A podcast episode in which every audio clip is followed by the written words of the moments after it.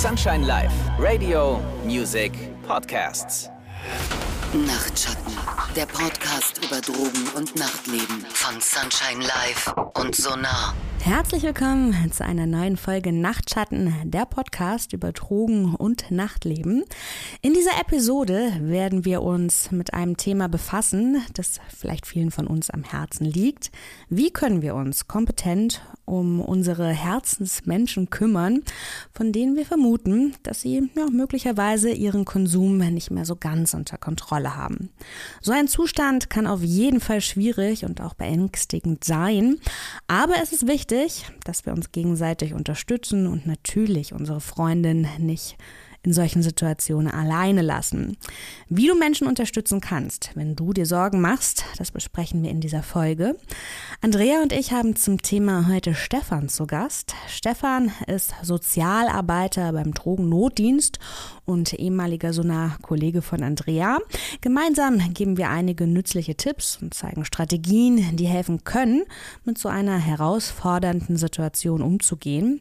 Ihr erfahrt, was ihr tun könnt, aber auch vielleicht, wo in so einem Fall eure Grenzen liegen.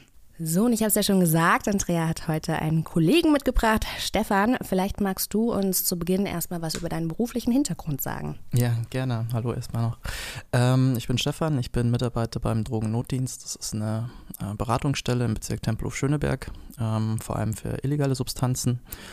Und genau, von meiner Profession her bin ich ähm, Sozialarbeiter, hoffentlich auch bald klinischer Sozialarbeiter, wenn ich meine Masterthesis fertig habe.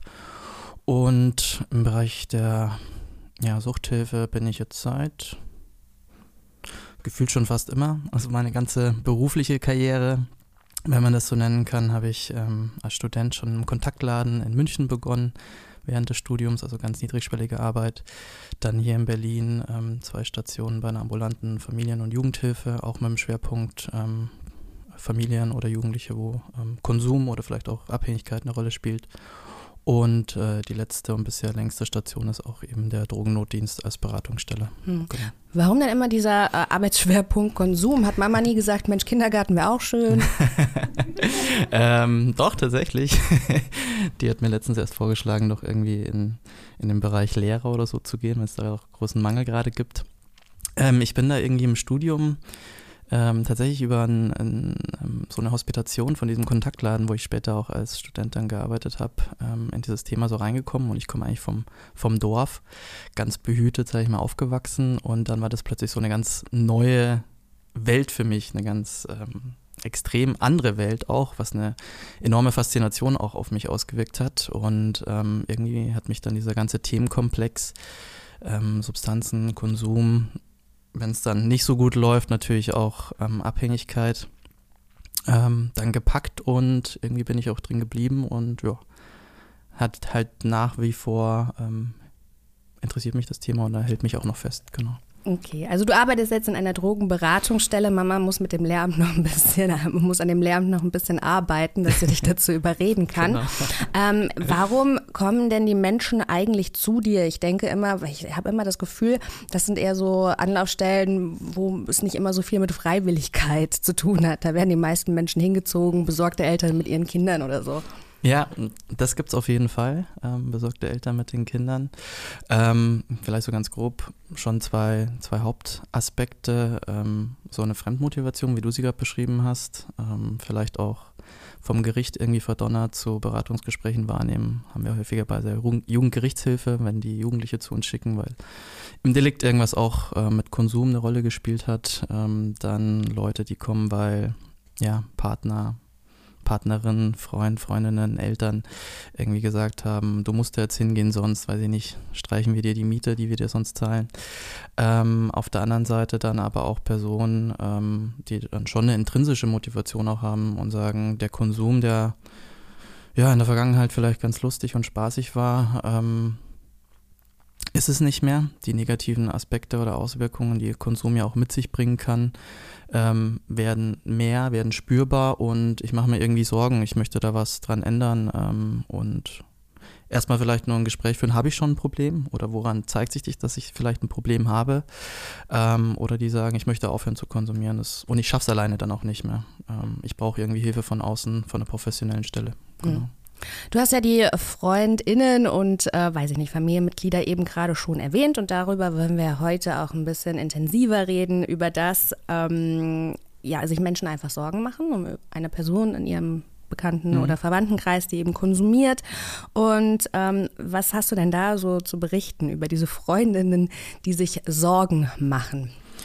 Ähm, ja, also häufig ähm, sind es meistens die Angehörigen, die sich als erstes Sorgen machen. Also konkret Mama, Papa. Genau, zum ja. Beispiel. Ähm, die haben jetzt rausgefunden, klassisches Beispiel, meistens nach dem Wochenende rufen an und haben am Wochenende erfahren, dass das Kind Drogen konsumiert. Das Kind ist vielleicht noch minderjährig, das kann aber auch schon volljährig sein. Ähm, und dann ist erstmal der Schreck natürlich groß. Ne? Drogenkonsum ist ja in unserer Gesellschaft vielleicht immer noch mit einem gewissen äh, Stigmata, ja, man genau. wird so in Schmeckle, Schublade, genau. Sofort so, Gott, was ist da los? Ja. Und ähm, dann hat man vielleicht noch wenig Berührungspunkte auch zu dem Thema gehabt als Angehöriger und sagt, möchte dann erstmal wissen, was kann ich jetzt tun? Ne? Der erste Impuls ist ja auch immer, das, das muss jetzt aufhören, das kann so nicht weitergehen. Ähm, ich mache mir Sorgen, ich habe Angst und ähm, was kann ich jetzt als angehörige Person tun, damit die Person aufhört zu konsumieren, ist ja meistens dann auch der große Wunsch oder die Erwartungshaltung. Ähm, wenn man eine Beratungsstelle dann aufsucht als Angehörige. Mhm.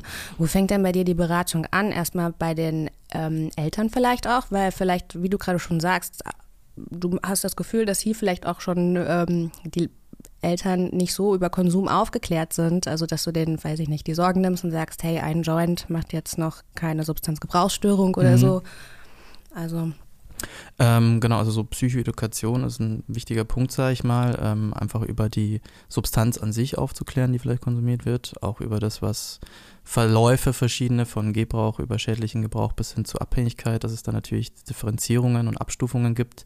Ähm, und ähm, ja, also so, viel Sorge kommt ja vielleicht auch dieses, aus dieser Unwissenheit heraus. Ne? Wenn man wenig über ein Thema weiß, dann sind natürlich erstmal Vorurteile oder das, was man irgendwie mal gehört hat, ähm, das, was ähm, ja erstmal das Denken oder Handeln auch bestimmt. Und ähm, das kann auf jeden Fall helfen, die Leute da aufzuklären und zu sagen, okay, ähm, so wie du gerade gemeint hast, ein Joint ähm, macht noch niemanden abhängig oder mhm. bedeutet jetzt nicht, dass das Kind äh, später im ja, in der Gosse landet mit der Nadel mhm. im Arm, was ja dann häufig auch so eine Befürchtung sein kann. Noch ein anderer Punkt, den ich ganz spannend fand. Du hast gesagt, der meiste Wunsch der anderen ist, dass der Konsum aufhört. Ja. Ich wünsche mir auch so viel. Zum Beispiel hätte ich gerne meine Geschenke vom Weihnachtsmann, aber das ist jetzt auch so nicht im Angebot.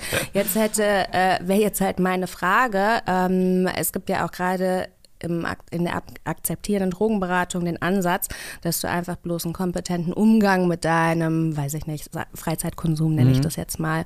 Ähm, ist das auch etwas, dass du den Leuten dann sagst, die dich dann anrufen, besorgt Freunde, Mütter, Väter und kommt das gut an?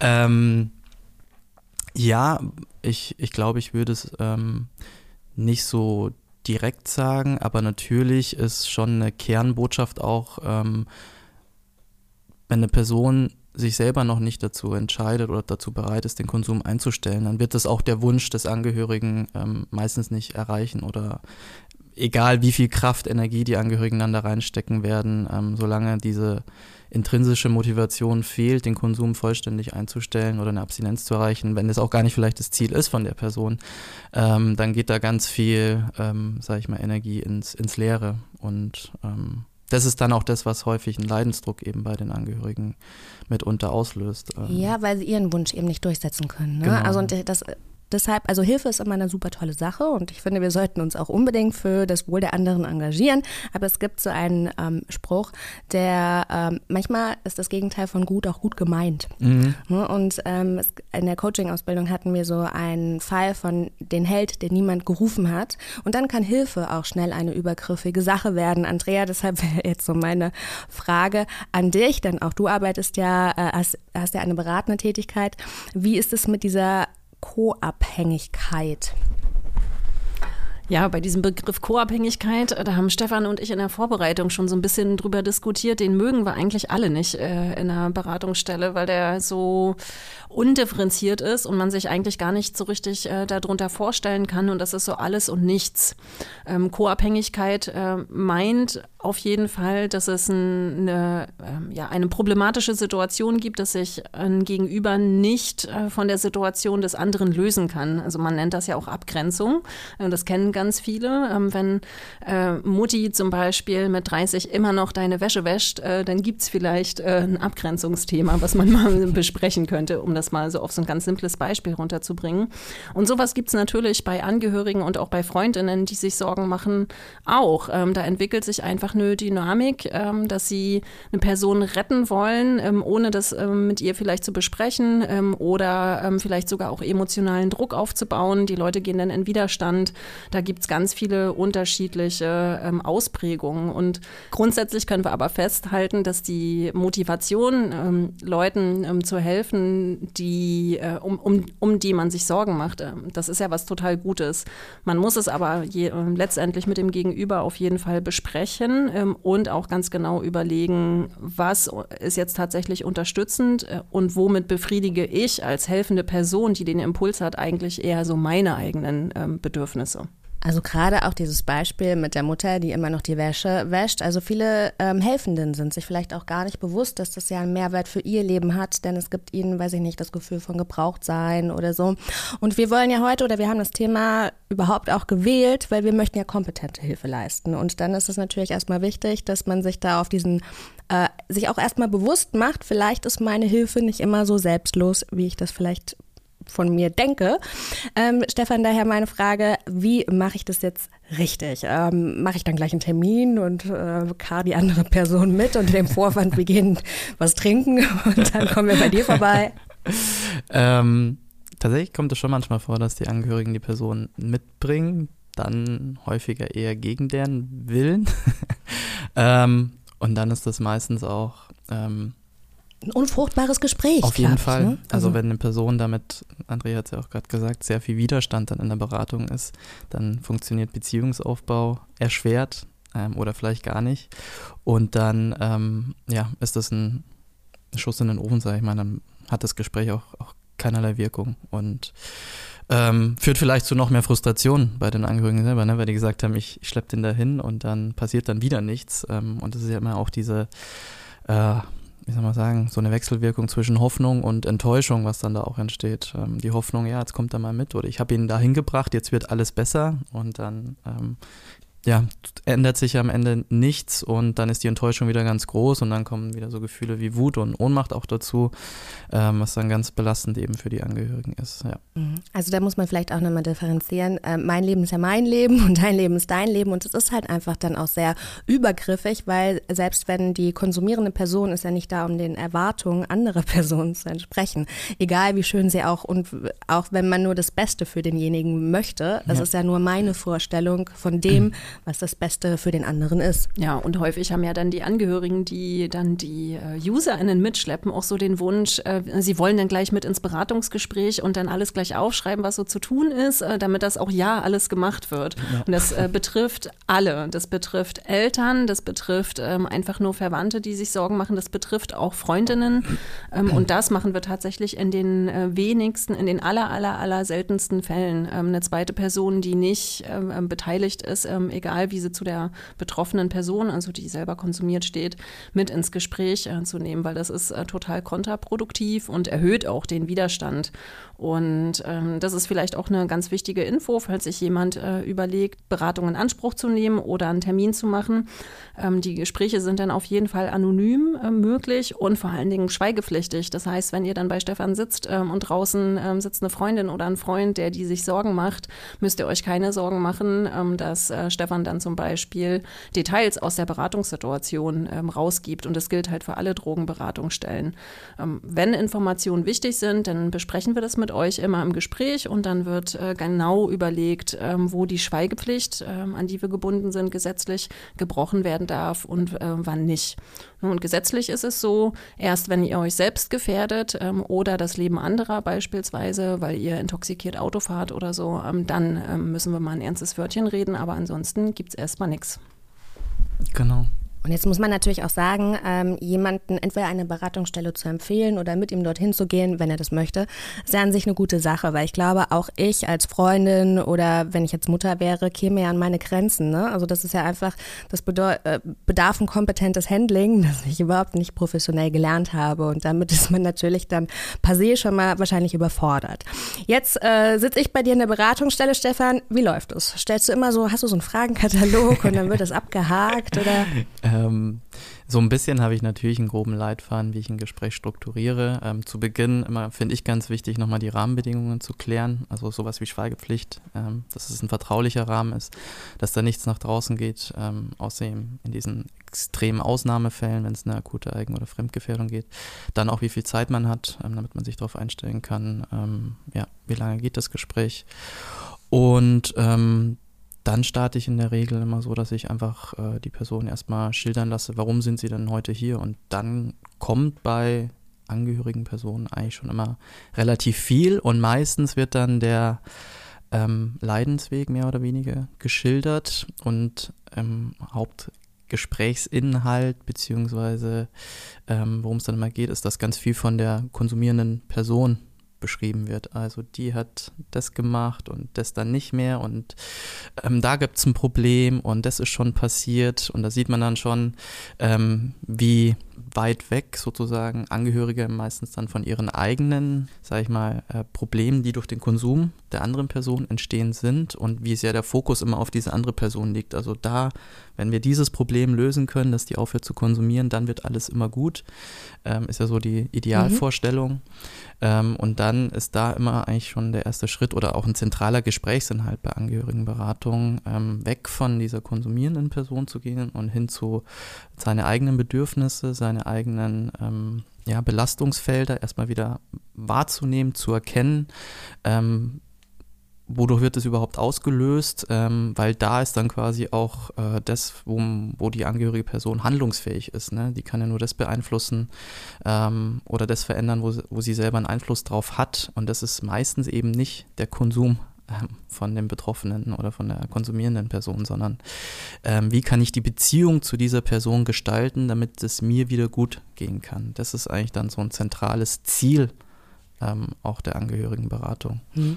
Das sind ja jetzt auch zwei verschiedene Beratungsansätze. Einmal mit einer konsumierenden Person, die können ja zu dir äh, in die Beratungsstelle kommen. Was ich jetzt auch ganz spannend finde, eben auch Leute, ähm, die jemanden haben in ihrem Umfeld, der konsumiert. Kannst du da mal so ein paar Be Fallbeispiele nennen? Also, weil ähm, ich glaube, bei dem Konsumierenden ist klar, der möchte seinen Konsum in andere Wege leiten, mhm. wie auch immer die aussehen mögen. Wie ist denn jetzt der Leidensweg der Angehörigen? Ähm, Genau, also klassisches, was ich einmal in der Beratung hatte, war ähm, eine Mutter, die kam tatsächlich auch mit dem Sohn, also schon erwachsen, der war bestimmt Ende 40, die Mutter dann schon, ich glaube, die ging auf die 70 zu ähm, und die hatte dann natürlich schon einen sehr, sehr langen Leidensweg, weil der Sohn schon sehr lange ähm, abhängig in dem Fall dann auch konsumiert hat.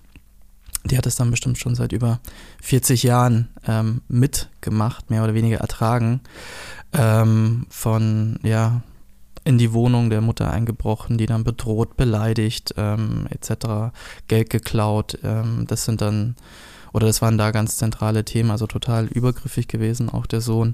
Ähm, letztens hatte ich in einem anderen Kontext tatsächlich, da waren wir an der Schule und im Oberstufenzentrum, ähm, hatten wir auch so einen Infostand, einen kleinen, und dann kam auch ein ähm, Schüler oder ein Auszubildender der Schule auf mich zu äh, mit einer ganz konkreten Frage, wie er sich denn bei Überdosierungen verhalten soll, ähm, weil er eben einen Kumpel hatte, die gehen am Wochenende feiern, Szene, Elektroszene, ähm, Konsum mehr oder weniger Normalität, aber dieser eine äh, Freund hat sich eben immer massiv überdosiert, also auch mit einer Absicht massiv überdosiert. Und der hat sich dann natürlich richtig Sorgen gemacht, weil er gesagt hat, ich, ich kann auf der Party eigentlich gar keinen Spaß mehr haben, weil ich mir ständig Sorgen drum mache, ähm, was ist mit dem, äh, wie steuert der gerade ähm, über die Party und ähm, genau auch so ein bisschen, also es wurde dann intensiveres Gespräch, dass wir auch gemeint haben, ein Teil des Freundeskreises hat jetzt begonnen, ähm, nicht nur an den Wochenenden zu konsumieren, sondern auch unter der Woche. Ähm, sind auch auf andere Substanzen umgestiegen, Crystal in dem Fall, ähm, wo er dann selber auch gesagt hat, hoppla, das wird irgendwie krass und ähm, ich merke, dass der Freundeskreis dann in eine gewisse Richtung rutscht, ähm, wo ich mir, wo ich mir Sorgen mache und äh, wo ich vielleicht auch selber aufpassen muss, dass ich da nicht selber mit reingerate.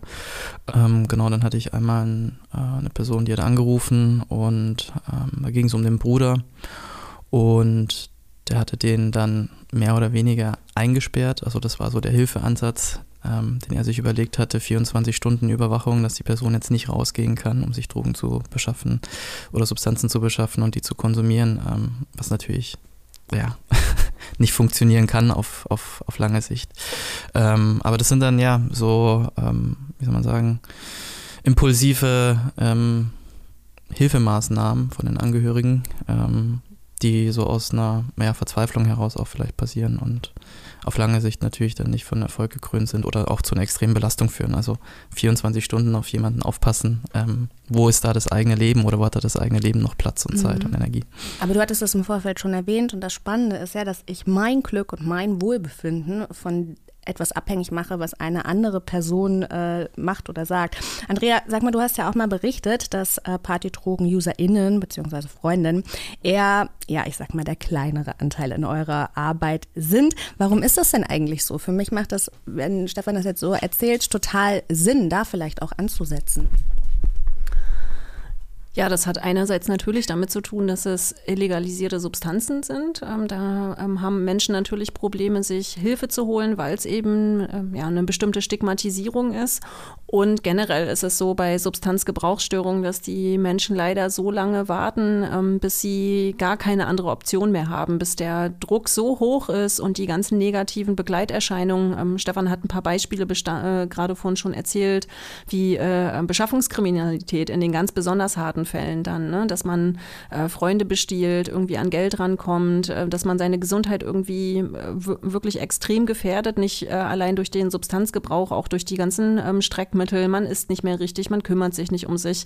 Das sind so Punkte, die sind dann erreicht und dann kommen die Menschen, ähm, weil sie dann in so einer Handlungsohnmacht ähm, sind, dass sie gar nicht mehr äh, weiter wissen und ähm, ja, so sitzen dann ganz viele ähm, Personen bei uns. Und ein Grund dafür ähm, ist natürlich auch äh, so das Thema Eigen- und Fremdwahrnehmung. Ähm, wir hatten das schon in der Folge mit Lukas beim Thema Abhängigkeit, ähm, dass ähm, Substanzgebrauchsstörung dass es uns häufig schwerfällt, uns selbst einzuschätzen in einer Draufschau und uns selbst ein Feedback zu geben zum eigenen Drogengebrauch, wenn wir nicht irgendwelche Hilfsmittelchen benutzen, wie beispielsweise ein Konsumtagebuch oder so regelmäßige Feedbackgespräche mit unseren äh, Freundinnen, die vielleicht auch Drogen gebrauchen. Und dann kommt es ja auch immer darauf an, in was für einer Bubble äh, man sich bewegt. Ähm, wenn ich mit Freundinnen unterwegs bin, die genauso viele Drogen gebrauchen wie ich und äh, die vielleicht auch in so Risikosituationen, wo es einem mal nicht so gut geht, äh, Drogen gebrauchen oder äh, damit auch ihren ähm, Arbeitsalltag ausgestalten, damit sie leistungsfähiger sind oder abends besser zur Ruhe kommen, dann nimmt man es ja noch weniger wahr. Ähm, und äh, da ähm, ist dann von uns letztlich immer die Message, immer so ein bisschen so einen Abgleich zu machen, ähm, alle halbe Jahre vielleicht nochmal drauf zu gucken, hat sich mein Gebrauch verändert, um einfach ja, Veränderungen tatsächlich festzustellen und äh, besser äh, ja, reflektieren zu können. Und wenn wir halt merken, das kriegen wir nicht gut hin, ähm, dann kann man eine Sache machen, dann kann man sich immer Unterstützung holen. Man muss nicht äh, sofort äh, in eine Drogenberatungsstelle gehen. Manchmal reicht auch ein Telefonat. Ihr könnt auch mal einfach unsere Website ähm, checken. Da sind auch äh, ein paar Infos zum Thema Konsumkompetenz äh, verlinkt. Es geht ja heute auch gar nicht so sehr um Konsumkompetenz, von, sondern vor allem auch irgendwie um dieses kompetente Helfen. Und ich kann mir vorstellen, äh, Stefan, viele wünschen sich da wahrscheinlich so einen Fahrplan. Die möchten eigentlich nur eine Broschüre mitnehmen, irgendwie zehn, die zehn wichtigsten Punkte, damit ja. mein Kind morgen wieder heil ist. Ähm, aber so läuft es nicht, ne? Ähm, nee, leider nicht so ein Masterplan, ähm, der universell auf alle Personen anwendbar ist. Den gibt es leider nicht, den man dann Schritt für Schritt abarbeitet und dann wird die äh, Welt wieder gut.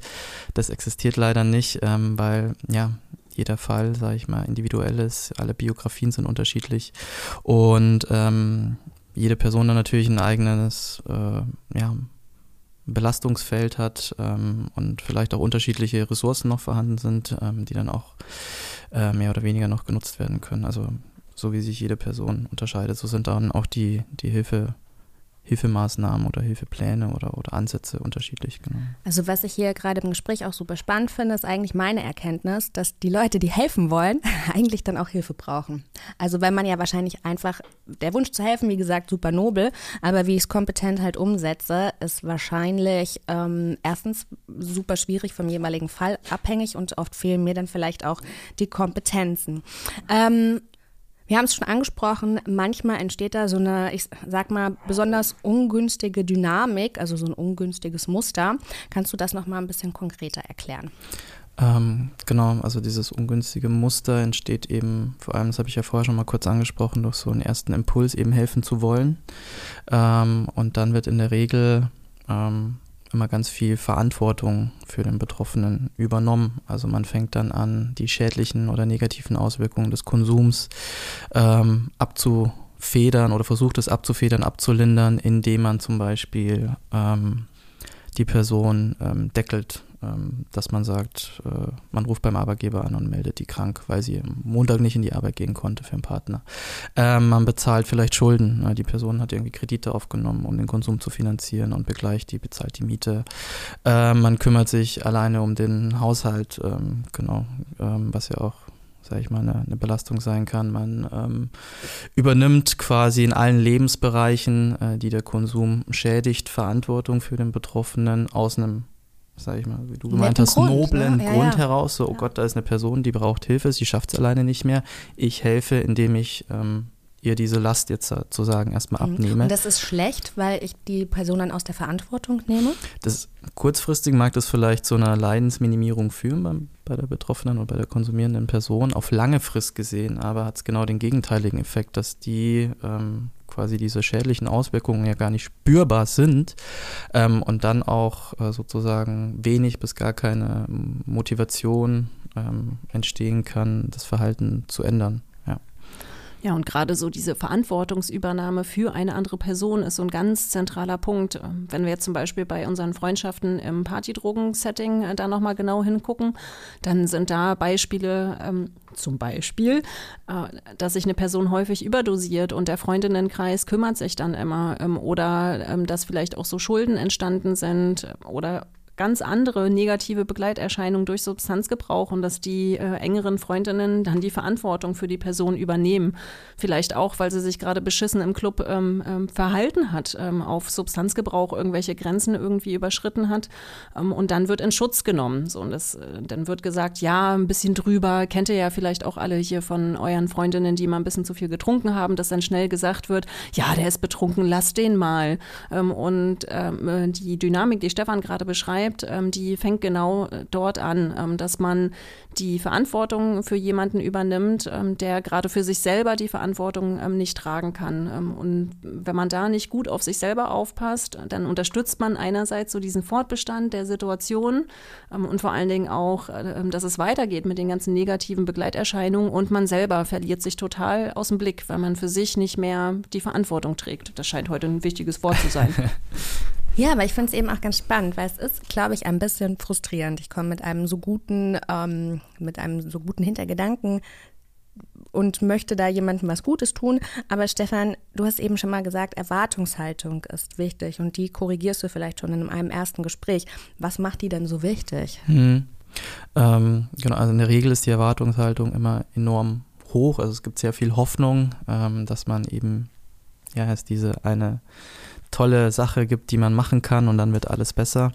Und ähm, da muss man tatsächlich in der Beratung vielleicht erstmal enttäuschen und sagen, das, das gibt es leider nicht. Und der Fokus der Beratung ist eben auch jetzt nicht, ähm, was kann ich tun, damit die andere Person das Verhalten ändern, sondern wie kann ich wieder ähm, Selbstfürsorge eigentlich ähm, ja, leisten für mich selber, damit ich nicht auch noch wenn man jetzt Wort jetzt im Mund nimmt, krank werde in dem Sinne. Also dass bei mir so, so eine krasse Belastung entsteht, dass ich selber psychisch total ausgelaugt bin, dass ich, ähm, ja, da entwickeln sich dann fast schon die, die gleichen oder die ähnlichen Symptome wie bei den Betroffenen selber. Also Schlafprobleme, man ist gestresst, Konzentrationsschwierigkeiten. Die Leute, die sind einfach total verzweifelt, ähm, kommen selber ihren Verantwortungen jetzt nochmal nicht mehr nach, ne, weil sie auch plötzlich die von einer anderen Person nachtragen müssen. Also zwei zwei Leben auf einer Schulter sozusagen zu balancieren sind ähm, und, und da brechen dann die meisten oder da bricht man irgendwann zusammen, ähm, wenn man das lange genug sozusagen mitmacht. Und da ist eben der Fokus dann schon zu sagen, ähm, Verantwortung wieder zurückgeben, auf die eigenen Bedürfnisse wieder konzentrieren, vielleicht auch die eigenen Grenzen, weil die ganz oft überschritten worden sind in diesem ähm, ja, was ja. haben wir haben es vorher Ja, genannt? in diesem äh, Beziehungskonstrukt. Genau, in diesem auch, Beziehungskonstrukt ähm, und da wieder sagen, okay, bis hierher mache ich das mit, bis hierher bin ich bereit, das zu tragen oder auch zu helfen, wie auch immer die Hilfe dann aussehen mag. Aber ab einem gewissen Punkt sage ich auch, nee, nicht mehr meine Verantwortung. Da muss ich wieder auf mich achten und mich schützen dann auch letzten Endes ähm, und um gesund zu bleiben. Also eigene Grenzen reflektieren, abstecken, zu kommunizieren, aber auch mir bewusst zu machen, dass ich mein Glück und mein eigenes Wohlbefinden nicht von dem abhängig mache, was eine andere Person tut. Genau. Klingt super logisch, klingt auch super easy. Jetzt hast du aber das ähm, Beispiel mit dem jungen Schüler gebracht, der den Freund hat, den Kumpel, der sich regelmäßig überdosiert. Ich kann mir auch vorstellen, dass gerade in diesem super speziellen Beispiel natürlich sein Hintergedanke ist, boah, wenn es dem schlecht geht, da irgendwas Schlimmes passiert, im allerschlimmsten Fall, der stirbt dabei, dann spielen natürlich auch Schuldgefühle eine große Rolle. Ne?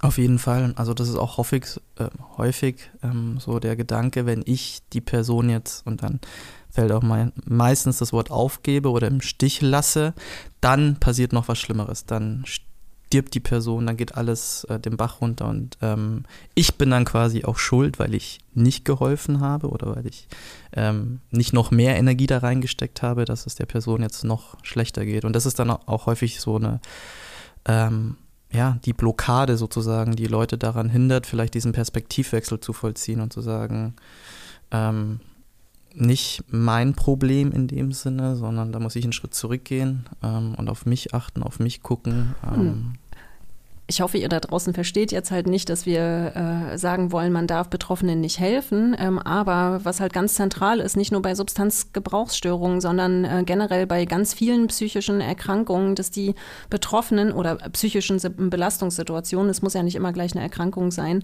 ähm, die Betroffenen haben häufig Schwierigkeiten, die Verantwortung für sich selbst in dem Moment äh, zu, äh, zu übernehmen. Manchmal sind sogar richtige äh, Impulskontrollstörungen, die ähm, dann noch mit einhergehen, ne? dass man sich so Sachen Sachen vornimmt und sie dann doch nicht machen kann oder impulsiv wird, äh, verärgert ist, sonst irgendwie was.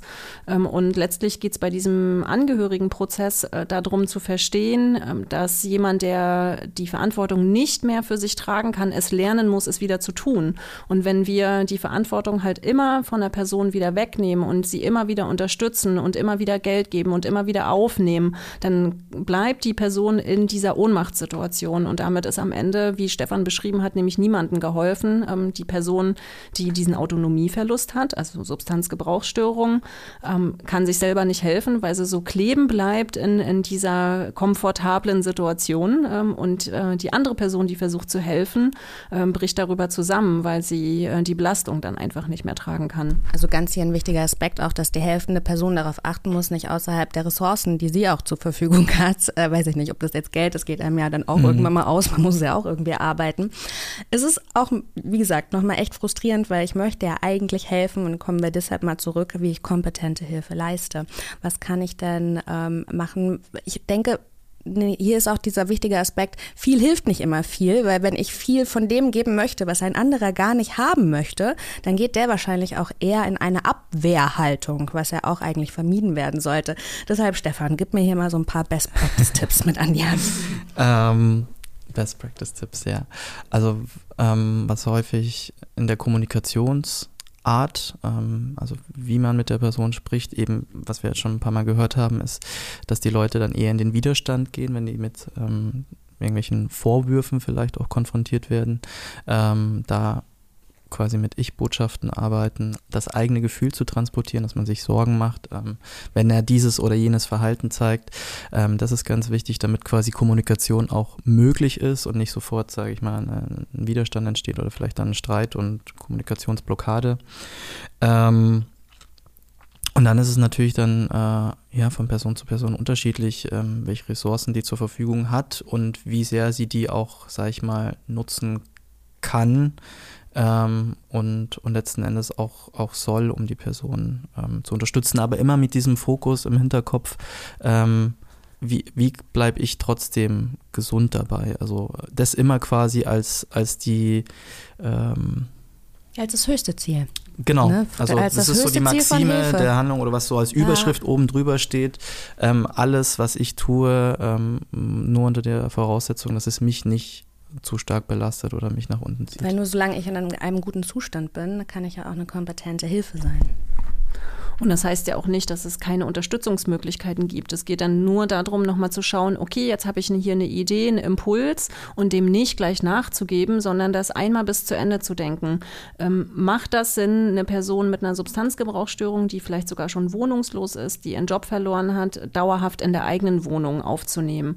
Ähm, das muss man nicht gleich mit Nein beantworten. Man könnte zum Beispiel sagen, man setzt ein zeitliches Limit ähm, und überlegt dann, äh, okay, was müsste denn passieren, damit die Person in eine eigene eigene Wohnung kommt und das dann halt vielleicht auch gemeinsam zu besprechen, ganz klar eine Grenze zu setzen, bis wann ähm, und das dann auch umzusetzen. Das ist ganz wichtig. Ähm, das ist auch so eine ganz klassische Erfahrung aus der Angehörigenberatung, dass dann Grenzen gesetzt werden und die dann nicht eingehalten ähm, werden.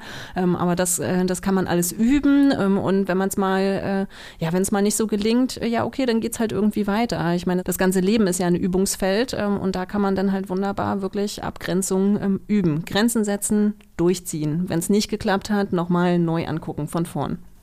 Genau, das ist hört man auch häufiger. Ähm, ich war schon in einer anderen Beratungsstelle und die haben mir gesagt, ich soll mein Kind rausschmeißen oder mich trennen. Und dann ist es für die Angehörigen immer erstmal so, boah, ich kann das aber gerade gar nicht. Ich bin gar nicht in der Lage, das durchzusetzen. Dieser Ratschlag, der hilft mir jetzt überhaupt nicht weiter, weil er eben total vorbeigeht an den Möglichkeiten oder Ressourcen, die die angehörige Person gerade zur Verfügung hat. Und deswegen muss man da immer gucken, ähm, so wie es Andrea auch gerade beschrieben hat, ähm, diese Regeln, die man dann auch aufstellt, kann ich bin ich in der Lage, die auch durchzuhalten oder durchzusetzen. Weil wenn das immer wieder ähm, nicht möglich ist, ne, dann entste also entsteht auch wieder eine Dynamik, dass die betroffene Person weiß, egal was die sagt, die hält es am Ende eh nicht durch, ich kann machen, was ich will. Und dann ähm, schießt man sich eher nochmal selber ins Bein. Ne? Also da ist dann wieder ein, ein negativer Lerneffekt sozusagen vorhanden. Also immer auch gucken, ähm, die Regel, die ich aufstelle, bin ich auch ähm, in der Lage, die durchsetzen zu können. Mhm. Ich finde, das ist eine sehr schöne Folge geworden. Nicht nur über Hilfe im Speziellen, wenn es, weiß ich nicht, über Substanzkonsum geht, sondern über Hilfe im Allgemeinen. Ne? Also da sind wirklich ein paar ganz wichtige Basics, die hoffentlich ihr da draußen auch äh, mitnimmt und wovon ihr profitieren könnt. Wenn ich jetzt in meinem ganz speziellen Fall nochmal Unterstützung brauche, ähm, wie ich kompetent helfe, wo finde ich dich, Stefan, beziehungsweise wo finde ich andere kompetente Beratungsangebote, Andrea? Am besten geht ihr einfach auf die Webseite von Sonar Berlin. Da findet ihr alle Beratungsstellen, ähm, die mit Sonar zusammenarbeiten. Und wenn ihr nicht in Berlin wohnt, könnt ihr einfach das Portal DAJEB äh, benutzen, D-A-J-E-B. Ähm, das ist so ein Beratungsstellenfinder. Gebt da einfach eure Postleitzahl ein ähm, und dann findet ihr die nächste Drogenberatungsstelle, ähm, die euch auf jeden Fall unterstützen kann. Egal, ob es euer Mitbewohner, eure Mitbewohnerin ist oder die allerbeste Freundin, ähm, holt euch auf jeden Fall ähm, einfach ein paar Tipps von Stefan ab. Stefan, Andrea, vielen Dank an dieser Stelle. Wir sind schon wieder am Ende dieser Episode angelangt. Vielen Dank auch an euch da draußen, dass ihr wieder so ja, vorbildlich zugehört habt. Gerne erwähne ich an dieser Stelle auch noch die Möglichkeit, ähm, uns Anmerkungen, Nachfragen, Wünsche an unsere E-Mail-Adresse zu schicken. Die da ist nachtschatten at sunshine-live.de. Ihr macht es auch schon fleißig und nicht selten lernen wir in der Kommunikation mit euch auch noch einiges ja, dazu. Zum Beispiel gab es eine Zuhörerin, die hat uns geschrieben, dass so ein Konsumtagebuch ja super schön für zu Hause ist, aber gerade unterwegs nicht so richtig praktikabel. Sie hatte eine App empfohlen, die ich euch nicht vorenthalten möchte. Sie heißt Dose, also D-O-S-E und ähm, stammt auch von den MacherInnen von Tripsit.me. Und sie sagt, das ist super einfach zu bedienen, weil man hat ja gerade, wenn man im Club ist, ja nicht Zettel und Stift und macht dann, weiß ich nicht, probier noch einen Strich und noch pro Zigarette einen Strich. Sie sagt, sie nutzt dann diese App und kann dann einfach, ähm, ja, jede Substanz, die sie konsumiert, kann sie da schnell abhaken. Und dann hat sie am nächsten Tag auch den Überblick darüber, was sie wirklich konsumiert hat. Ich finde, das ist auf jeden Fall etwas, was ich weitergeben möchte. Gerade an meinem letzten Wochenende, da war es wieder so, ne? Es ist schnell passiert, alles rein ins System und am nächsten Tag fragt man sich, warum geht's mir denn so schlecht? Ich kann mich doch irgendwie nur dran erinnern, dass man zwei Drinks hatte. Ja, aber die Drinks, an die man sich erinnern kann, die waren vielleicht auch nicht immer alles. In 14 Tagen gibt es dann bereits die nächste Folge und dann reden wir über ein Thema, ähm, ja, zu dem in der Regel ganz gerne geschwiegen wird. Es geht um STIs, also um Sexual Transmitted Infections zu Deutsch, die sexuell übertragbaren Krankheiten. Ihr denkt jetzt vielleicht, ihr seid so aufgeklärt, aber hört lieber noch mal rein. Ich sage immer so, eine kleine Wissensauffrischung, die kann jetzt am Ende nicht schaden. Welche STIs es gibt, darüber sprechen wir dann in 14 Tagen. Wie werden sie übertragen? Wie werden sie vermieden? Und welche Behandlungsmöglichkeiten gibt es? Ansonsten würden wir uns natürlich auch immer über ein Abo freuen. Liked auch gerne den Podcast, wenn ihr die Folge auf Spotify hört, denn auch das ist hier möglich. Ich klinge jetzt schon so ein bisschen wie so eine Influencerin. Ne? Es tut mir auch total leid, aber Däumchen wer Träumchen. Es ist ja so, wir leben in oberflächlichen Zeiten. Hier muss alles geliked und geteilt werden. Ich habe mir die Regeln nicht ausgedacht. Ich befolge sie nur und ähm, ja, freue mich über jeden, der diese Folge teilen möchte. Bis dahin, ich wünsche euch eine wundervolle Osterzeit. Wir hören uns in 14 Tagen. Nachtschatten, der Podcast über Drogen und Nachtleben von Sunshine Live und Sonar.